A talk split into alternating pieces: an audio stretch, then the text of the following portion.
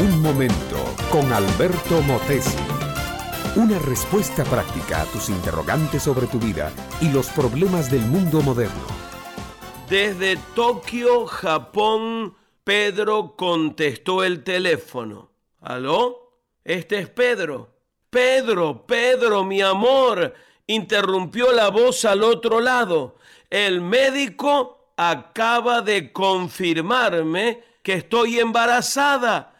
Pedro, vas a ser papá.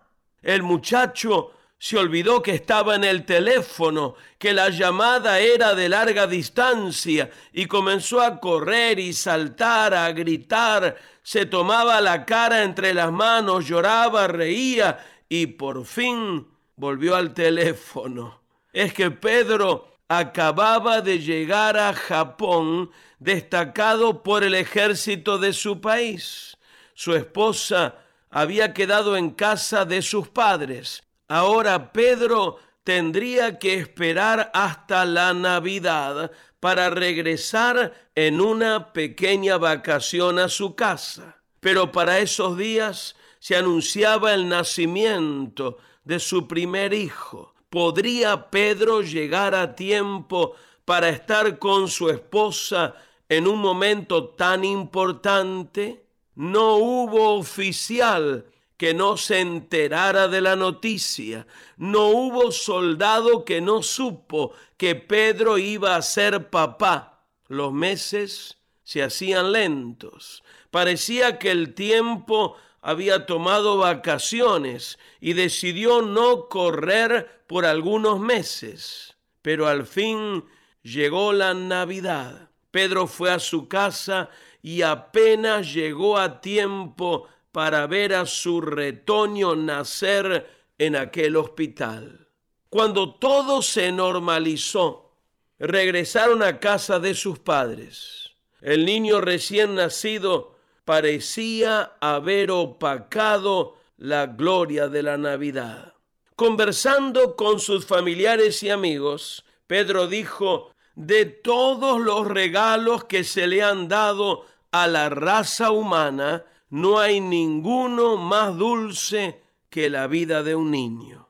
Es verdad, dijo el pastor Pérez, que visitaba a sus amigos en casa de Pedro y la familia es verdad, solamente que debemos tomar muy en cuenta que hubo un niño que vino como regalo de Dios para toda la humanidad. Y es por eso que ahora estamos de fiesta. La Biblia dice que fue con tanta intensidad que Dios amó al mundo, que le regaló a su Hijo único para que todo aquel que cree en Él tenga la vida eterna y no se pierda eternamente.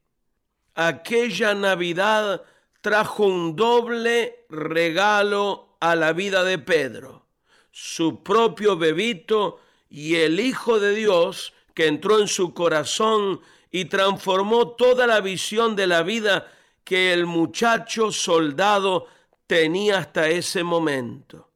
Sí, mi amiga y mi amigo, los bebitos son muy bellos, pero el niño del pesebre no quedó allí, creció y un día fue a la cruz a morir por ti y por los tuyos. Si lo aceptas hoy como tu Señor y Salvador, Él te permitirá a ti nacer de nuevo y tú como un niño espiritual comenzarás a experimentar la nueva vida con Dios. Él te dice en este momento, he venido para que tengas vida y la tengas en abundancia. Este fue Un Momento con Alberto Motesi. Escúchanos nuevamente por esta misma emisora. Educación que transforma. ¿Te quieres preparar mejor? Visita albertomotesiuniversity.com y pulsa el botón de la escuela virtual.